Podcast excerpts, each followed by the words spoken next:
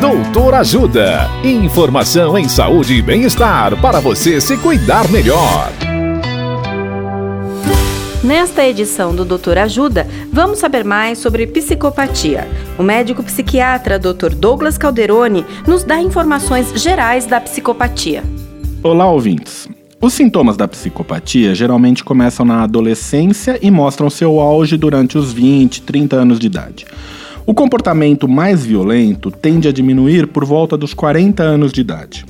Nem todo psicopata é violento.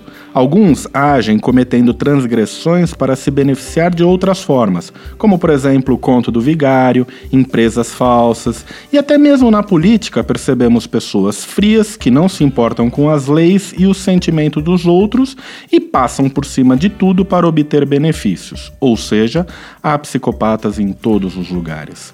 Se você convive com um psicopata, mesmo que ele não aceite ajuda, procure um psicólogo ou um psiquiatra. Ele poderá te ajudar a lidar com essa tarefa tão difícil. Dicas de saúde sobre os mais variados temas estão disponíveis no canal Doutor Ajuda no YouTube.